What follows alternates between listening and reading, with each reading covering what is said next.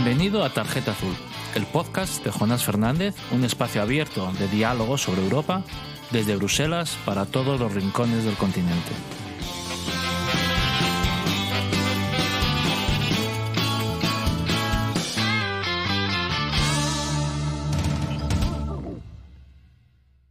Buenos días, buenas tardes, buenas, buenas noches. Muchas gracias por acompañarnos, como siempre, en Tarjeta Azul, eh, en este último capítulo de la, de la temporada. Como habitualmente hacemos, haremos un repaso de lo acontecido en el Parlamento en las últimas, en las últimas semanas, que ha venido cargado de, de actualidad eh, legislativa y de debates políticos.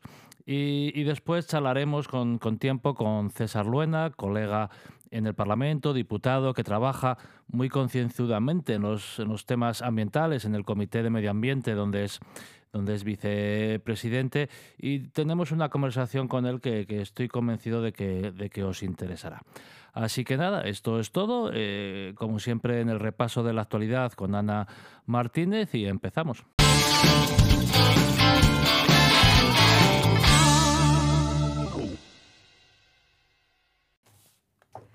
Hola a todos y todas. Último capítulo, como comentaba Jonás en su introducción, de esta temporada 4 de Tarjeta Azul. Y bueno, precisamente por ser el, último episodio hasta el otoño, cuando retomaremos este podcast, hemos pensado que bueno, sería interesante hacer un repaso quizá un poco más amplio de lo habitual, que sirva de resumen de los grandes temas europeos pues, de las últimas semanas y últimos meses. Eh, Jonás, unos meses que desgraciadamente, bueno, han estado marcados por, por la invasión de Ucrania por parte de Putin y la respuesta de la Unión Europea a este conflicto y sus consecuencias económicas y sociales en la Unión. Eh, bueno, ¿cómo, ¿cómo, valoras esta, esta respuesta coordinada por parte de la Unión y, y lo, que, lo que quizá esté por venir?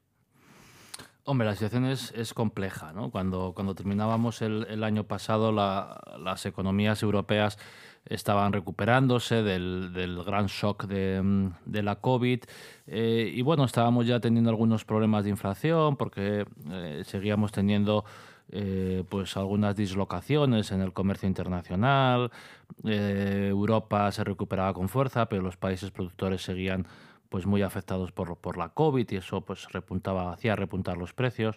Pero bueno, veíamos un escenario razonablemente optimista, con, con crecimientos importantes, con algunos repuntes inflacionarios, pero no demasiado severos. ¿no?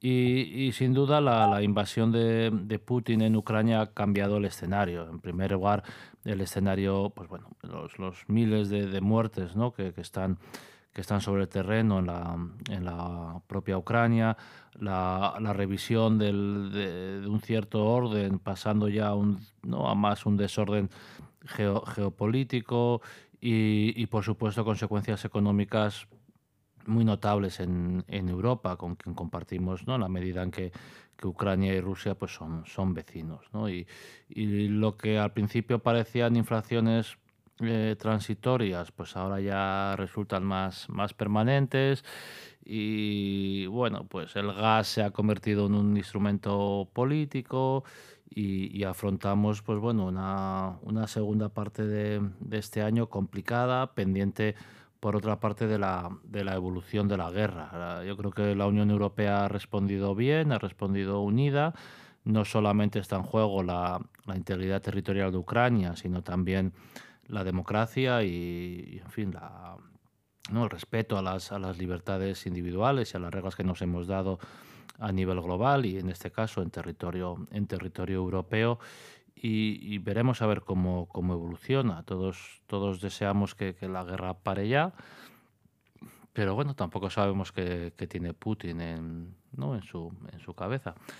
En fin, yo creo que la Unión ha respondido bien, las sanciones se han, se han aplicado, se han acordado, la Comisión ha propuesto revisar ¿no? el, el recovery, el instrumento de recuperación para destinar más financiación a temas energéticos y resolver problemas derivados de, de, la propia guerra y el Parlamento aprobaba recientemente una, una resolución pidiendo pues, compensaciones sociales e instrumentos de mantenimiento de rentas que, que minimizaran los, los costes sociales de, de, toda esta situación. ¿no? Pero yo creo que es importante también ser conscientes, como, como hacía el presidente del gobierno, Pedro Sánchez, en el debate del Estado de la Nación el, el otro día, que, que, estamos en una, quizás solo económica, pero en una guerra, ¿no? al menos una guerra económica.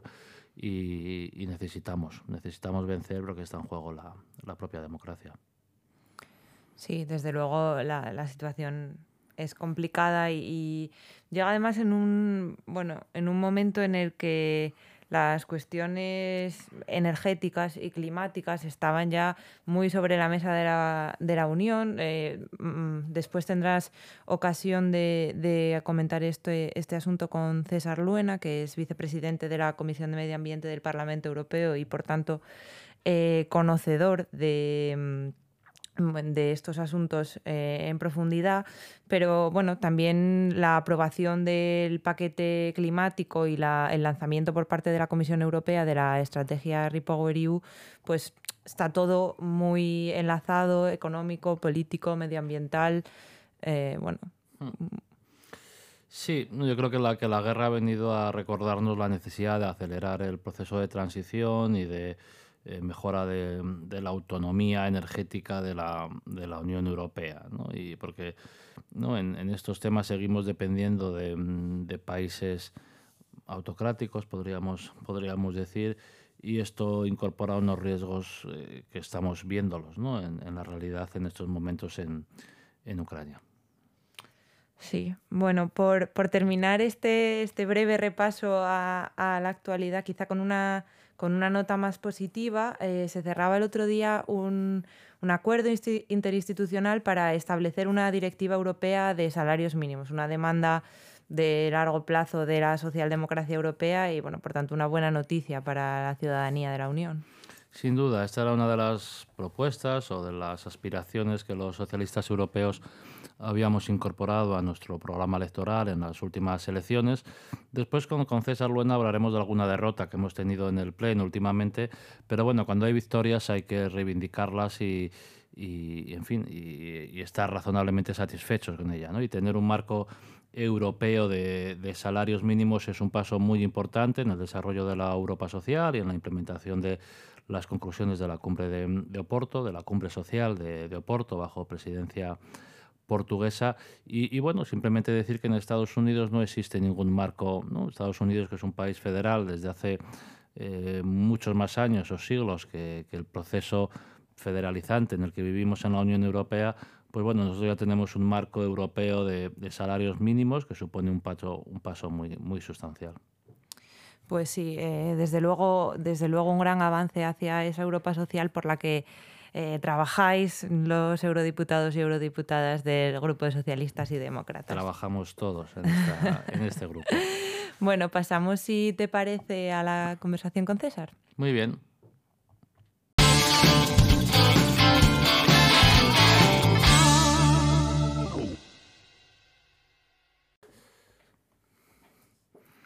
Pues como os decía previamente, en el, en el capítulo de hoy tenemos con nosotros a César Luena, colega diputado en el Parlamento Europeo. Yo creo que todos, todos ustedes lo, conocen, además de su trayectoria política eh, ampliamente conocida. César es historiador, es doctor eh, por la Universidad de La Rioja y compagina su actividad política en el Parlamento con eh, la docencia. Es profesor asociado en el Departamento de Ciencias Sociales en la Universidad Carlos III de Madrid y además tiene un buen número de publicaciones sobre temas históricos, eh, sobre la historia del PSOE, la historia de la izquierda y está trabajando en, eh, en, fin, en libros muy, muy interesantes que no voy a revelar eh, para no adelantar acontecimientos. Eh, la carrera política de, César creo que es, que es conocida. En fin, ha sido diputado, concejal, diputado autonómico, secretario de organización, de juventudes del partido, ha sido, ha sido de todo.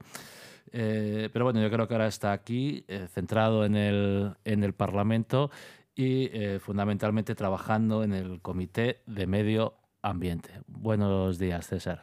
Buenos días, Jonás. Gracias por la presentación. Es, es, sobre Maraval, que no querías decirlo. Es una biografía, junto con otro profesor de la universidad, de José María Maraval. Y entre las personas que he podido estudiar hay una persona muy interesante que tiene muy, muy, tuvo, muy trabajada eh, Asturias, que es Andrés Aborit. Tiene un libro uh -huh. muy bonito que es Asturias y sus hombres y galería de personajes, etcétera, etcétera. Así es. Primer diputado socialista por Asturias. Sí, señor. Bueno, pues eh, como, como, te decía antes de, empezar a grabar, en estos, en estos capítulos intentamos acercar un poco el trabajo del Parlamento y la actualidad europea y, me gustaría pues, pues centrar un poco nuestra conversación en los temas de, medio ambiente. La, semana pasada votábamos en el Pleno la, en la posibilidad de que la energía nuclear y el gas pudieran ser considerados verdes dentro de la taxonomía. Esto es un poco, yo creo que, necesitamos un poco traducir qué, significa todo esto. Perdimos la, votación, pero yo creo que, sería muy interesante que, nuestros oyentes eh, te escucharan y, pudieran acercarse a tu opinión sobre ese proceso, esa votación y que nos mascaras un poco, podríamos decir, qué significa todo esto. Bueno, em, confiando en que ya lo habrás explicado tú en, este mismo podcast con anterioridad, voy a... Lo he dejado para la conversación. Ah, vale, pues bueno, lo, he introducido antes, pero dije, después hablamos con César y... Bueno, pues yo como sé que te escuchan eh, sobre todo en centros educativos y en, bueno, pues en espacios que les interesa saber qué se cuece en Europa, el asunto es el siguiente. La Comisión Europea hizo hace ya meses un acto delegado, es decir, tiene que pasar por el Parlamento Europeo sobre eh, la clasificación de las energías. Por cierto, antes de la invasión de Putin de Ucrania, porque luego como se ha mezclado todo y hemos empezado a ver algunos discursos de cómo vamos a prescindir del gas o de la nuclear ahora que estamos en, guerra, antes de la invasión en Ucrania. Y entonces, en esa clasificación, eh, me gusta a mí llamarlo más clasificación, pero bueno, le mm. podemos llamar taxonomía, Resulta que a la comisión, a una parte de la comisión, pero bueno, finalmente es la que manda. Eh, lo digo esto porque a los comisarios verdes me consta que no, no han estado nunca muy contentos con esta taxonomía, pero el colegio de comisarios es uno y mm. coloquialmente diríamos la han tenido que comer. Bueno, los comisarios más, más ecologistas. Más ecologistas. No, digamos verdes porque el grupo de los verdes es otra cosa. Eso sí, sí, sí. De hecho, el grupo verde no distingue de ideología, la ideología es otra cosa. Bueno, entonces en esa clasificación eh, incluyen una serie de, parámetros, de explicaciones y ahí es donde mm, le incluyen o le dan una categoría, un sello verde tanto a la generación de electricidad con gas como a la energía nuclear. Entonces, ¿qué hemos pensado muchos parlamentarios? Una mayoría, cuando se han juntado eh, tu comisión, la comisión de Jonás y la, y la mía, en, la que, las que trabajamos, en Econ y Envi, pero finalmente, fruto de una alianza bien extraña, derecha, extrema derecha y muy, muy buena parte de los liberales, que ha sido lo que ha permitido que esto salga, pues el Parlamento finalmente ha refrendado, eh, o mejor dicho, no ha objetado ese, acto delegado. Entonces, eh, ¿esto significa que ahora va a haber, vamos a tener gas y nuclear aquí por todos los lados? Bueno, yo creo que no. Ahora se está dando un mensaje a los inversores pues creo, Jonás, que coincidíamos otro día en, en, otra conversación, en otra más sobre este tema, pues muy equivocada. Porque finalmente las distintas evidencias científicas nos dicen que no lo son. Con lo cual estamos llamando sostenible algo que en muchísimas clasificaciones eh, privadas, pues no lo es. Y por otra parte, eh, el prestigio, la reputación de la Unión Europea, pues también se ve tocado, porque los que nos miran desde fuera nos miran sabiendo que señalamos siempre el camino, es decir, que somos modelo referencia. Y en esta ocasión, pues no lo estamos siendo, porque estamos diciendo que le vamos a poner sello verde, sello sostenible a dos tipos de generación de energía que realmente no lo son. Uno, mm. porque el gas tiene una cantidad de emisiones tremenda y la energía nuclear, entre otras cosas, que no solamente es la cuestión de la seguridad, también por los residuos que genera, mm. que sabemos que se quedan ahí, pongamos las fechas, pero podemos decir años y años, décadas. Así que, bueno, este es el voto de la taxonomía. Em, ¿Qué podemos hacer? Bueno, pues esperar a, que otra comisión eh, adopte otras decisiones, aunque esto sabemos que es para décadas y por tanto mm. yo creo que era hasta el 2045, pues tendremos que aceptarlo. ¿Qué me gustaría que, mm, sepan eh, escuchando este podcast?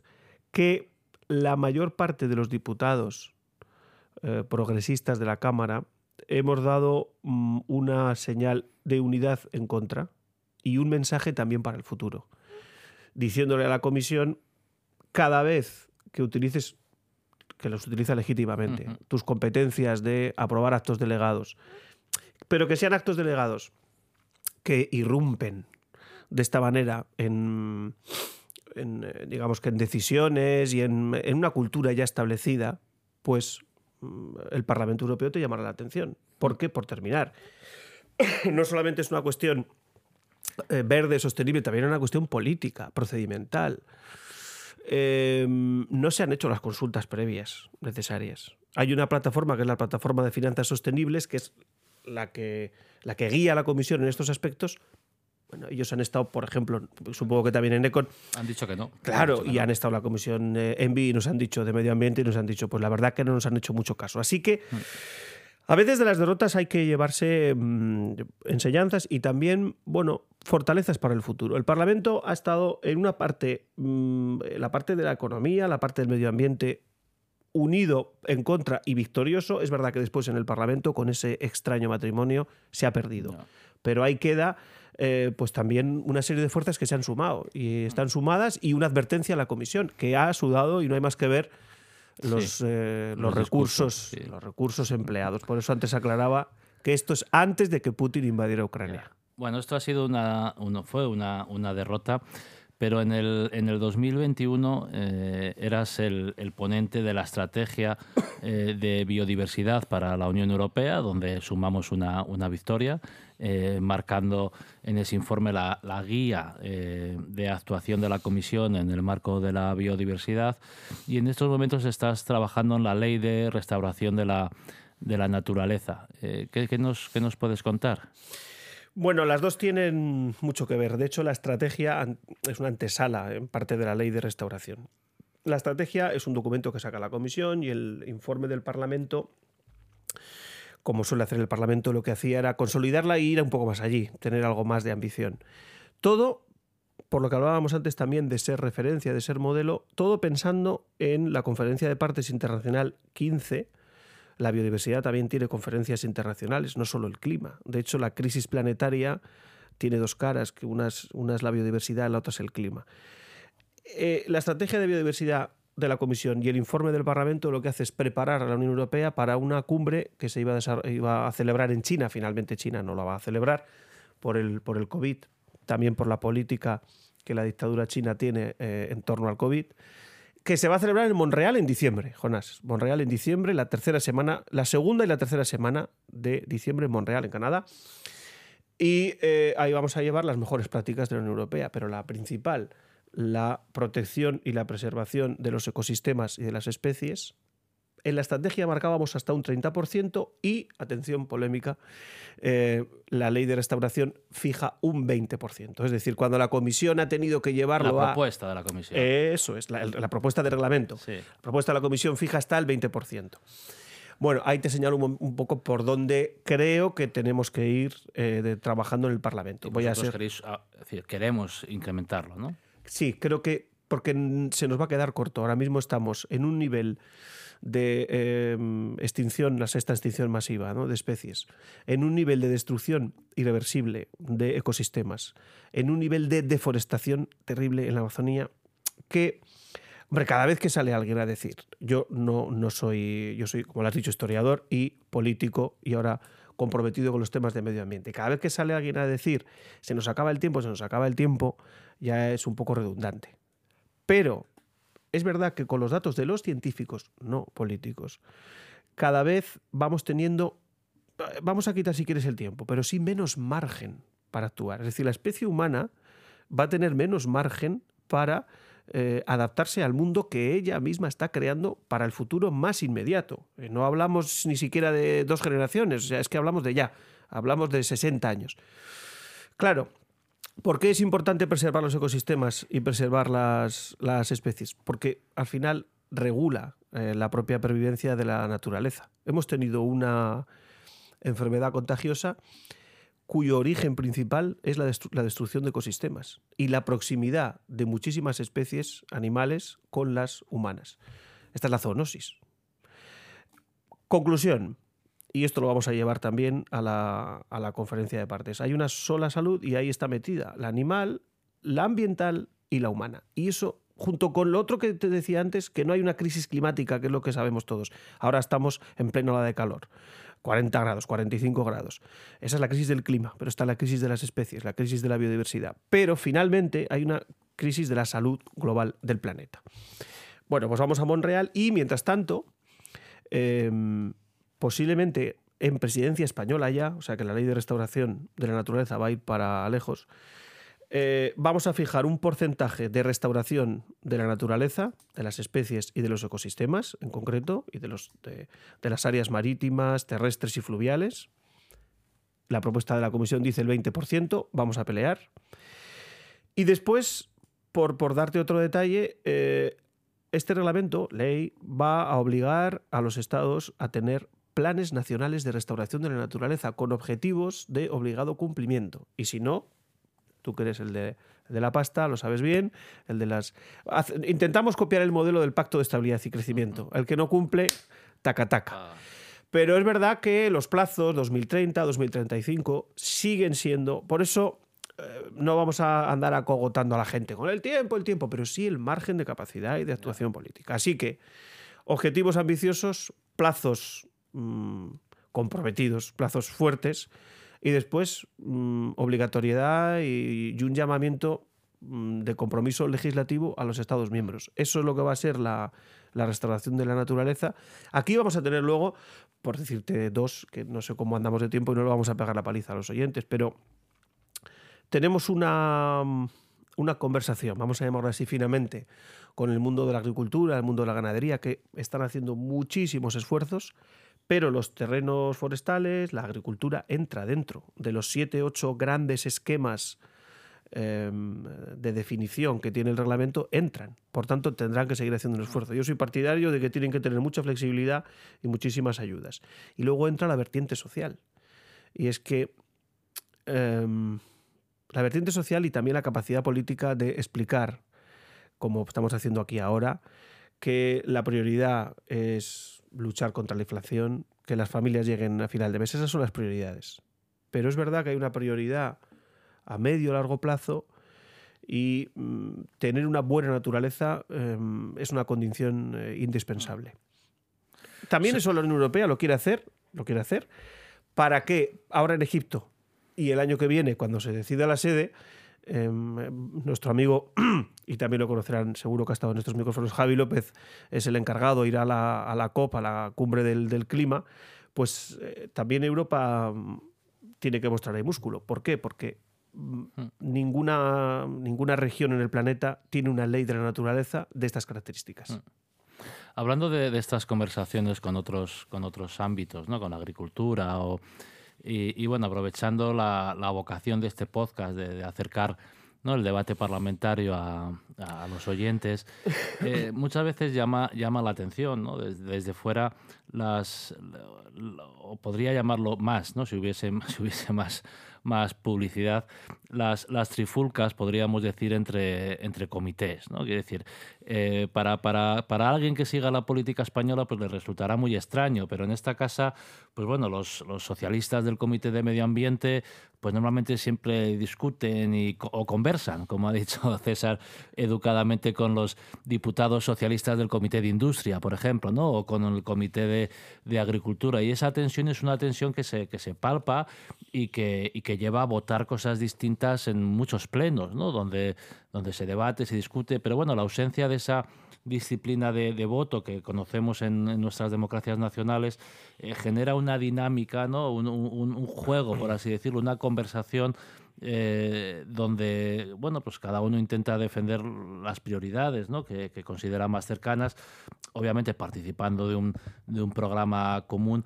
Pero bueno, esas trifulcas entre socialistas, que también ocurre en el Grupo Popular o en el Grupo Liberal, ¿no? que al final el diputado de un comité, y además César es vicepresidente del, Comité de Medio Ambiente, eh, otorga un, carácter, podríamos decir, a, cada uno de nosotros y, alimenta un, debate entre comités que, he visto desde bueno, decir, visto desde la casa es, interesante y enriquecedor y visto desde fuera, si se viera más, sería eh, realmente pues, pues, pues muy, muy interesante. ¿no? Y, y, bueno, normalmente cada vez que vamos a un pleno, César, eh, como digo, como vicepresidente del Comité de Medio Ambiente, tiene siempre alguna conversación, como decía él, con algún diputado del Comité de Agricultura o del Comité de Industria. Y bueno, ya que estás aquí, pues sí me gustaría que, acercaras un poco esta, estas conversaciones a nuestros, a nuestros oyentes. Bueno, eh, yo vamos, creo como tú que mm, para el funcionamiento de la democracia es muy útil esta especie de delegación en una sectorialización de la política donde los propios políticos Em, trascendemos las fronteras de nuestro grupo político, de nuestro programa, de nuestro partido. No sé si sería muy aplicable esto en política nacional. No digo la política nacional, sino en general la política nacional de, en política nacional de cualquier Estado miembro. ¿no? Claro, em, ENVI es el comité más numeroso del Parlamento Europeo. ENVI es el comité de medio ambiente. perdón, perdón, medio ambiente, sí. Yo que vine aquí eh, peleando eh, y, cagándome en los acrónimos y acabo utilizándolos. El comité de medio ambiente, la comisión de medio ambiente, es la más numerosa del Parlamento Europeo. Esto es así em, a demanda. Esto fue una cuestión de primero de economía. Eran muchos diputados los que queríamos o querían estar y al final se acabó ensanchando y haciendo. ¿no? Pero también porque eh, de acuerdo al programa de la Comisión Europea, muchos reglamentos tienen que tener opinión de Envi, o muchos de ellos, empezando por el Estrella, antes de que tuviéramos pandemias, guerras y las siete plagas. El proyecto estrella de la Comisión von der Leyen era el Pacto Verde Europeo. Y el Pacto Verde Europeo, por aquello de los márgenes y los tiempos que hablábamos antes, trata de condicionar em, y de atravesar todas las políticas al final de este quinquenio, de estos cinco años. Por tanto, esa es la razón por la que a veces, como diría nuestro compañero eh, Juan Fernando López Aguilar, me siento interpelado de tener alguna conversación con compañeros, con compañeras, bueno, compañera que habrá estado aquí seguro, Clara Aguilera de, Agricultura, porque eh, estaba previsto que estos cinco años fueran cinco años muy verdes. El European Green Deal era el proyecto, pues, como digo, que recogía esa ley del clima. Vamos a ser los primeros en tener una ley de restauración de la naturaleza, somos los primeros que, hemos puesto como obligación legal llegar a la neutralidad climática. Los demás, incluidos Estados Unidos, es una, bueno, una voluntad política. Eh, por eso, muchas veces, para que sepan los oyentes que no es una cuestión de, de intentar prevalecer sobre otros, sobre otros comités, para nada, nunca. Es, yo soy, aunque muchos, sobre todo si son algunos compañeros que lo serán, que nos escuchan, pensarán que no me, que no me estoy callado, pero soy de los que mm, observo que también Jonás es así muchas veces. El silencio es una gran virtud en política y lo que pasa es que a veces me veo interpelado por, por la fuerza del programa verde dentro del programa político de la comisión nuestro vicepresidente, digo nuestro porque es el socialdemócrata, es el encargado de eso, es la primera vez que se hacía en la historia de la Unión Europea, de la Comisión, una vicepresidencia específica para el clima y del Pacto Verde Europeo, es el nombre, lleva el nombre así la cartera. Entonces, bueno, creo además que era un guiño también a los jóvenes, un guiño a los jóvenes, son los más, después de los científicos, yo esto me lo he encontrado aquí estos tres años, las personas que más creen y más saben de la lucha contra el cambio climático y por la preservación de la biodiversidad en este orden es la ciencia, la gente que se dedica a la ciencia y después los jóvenes. Son los que mejor saben lo que están pasando. Los científicos porque lo estudian y los jóvenes yo creo que porque los más jóvenes o los muy jóvenes porque lo ven venir. Y no nos quedemos solo con el, me da igual, arquetipo, prototipo, estereotipo, cada uno que ponga lo que quiera de, eh, de, Greta, etcétera. No, en general hay una, una generación Z y seguramente que la que venga después muy, muy comprometida. Era el guiño de la Comisión Europea en ese momento y entonces, pues eh, eh, yo me veo también interpelado a eso, como diría el amigo Juan Fernando. Pero eso sería la parte ideal. La otra parte es la parte ideal que existe, ¿no? La otra parte, queridos oyentes, es que hay en muchos eh, expedientes, directivas, reglamentos, opiniones, informes, estrategias, en los cuales esto es como, y alguno vais a decir, joder, pues como sea siempre así, esto cada vez que haces una obra es obligatorio una cosa que se llama DIA, Declaración de Impacto Ambiental. Es que hay muchísimas regulaciones que mm, los comités bueno, pues incluyen pocas o ninguna enmienda acerca de qué impacto medioambiental genera, porque hasta la inteligencia artificial genera impacto ambiental hasta la inteligencia artificial, por el gran consumo eh, que genera la informática, etc. ¿no?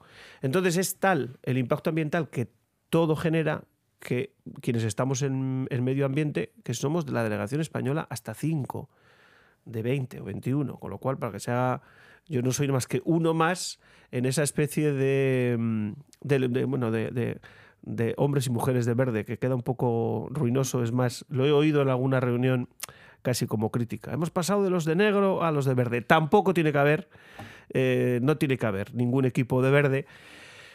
Pero bueno, atendemos a que, a que el impacto que generan las medidas lo hagamos. Y lo vamos a seguir haciendo los siguientes dos años, que es lo que queda de legislatura. Muy bien, pues hasta aquí hemos llegado. Eh, muchas gracias César por tu tiempo. Eh, estoy seguro de que a los oyentes le ha resultado muy interesante y entretenida esta, esta conversación y felices vacaciones. Aprovecho para deseártelas y, de nuevo muchas gracias. Pues feliz verano a todos y larga vida a la tarjeta azul. Muchas gracias. el tiempo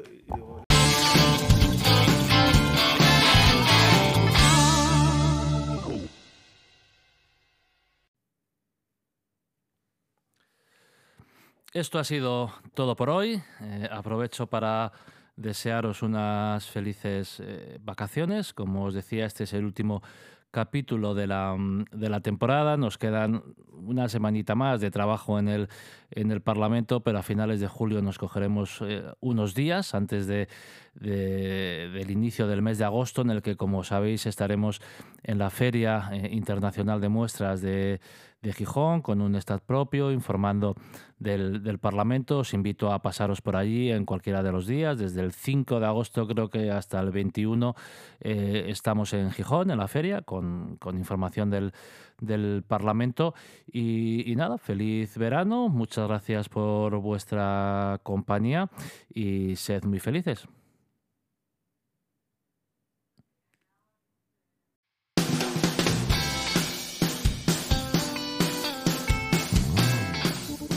Si te ha gustado este episodio, si te interesa lo que pasa en Europa y quieres conocer de primera mano lo que ocurre en las instituciones europeas, puedes suscribirte a este podcast en las plataformas iVoox y Spotify.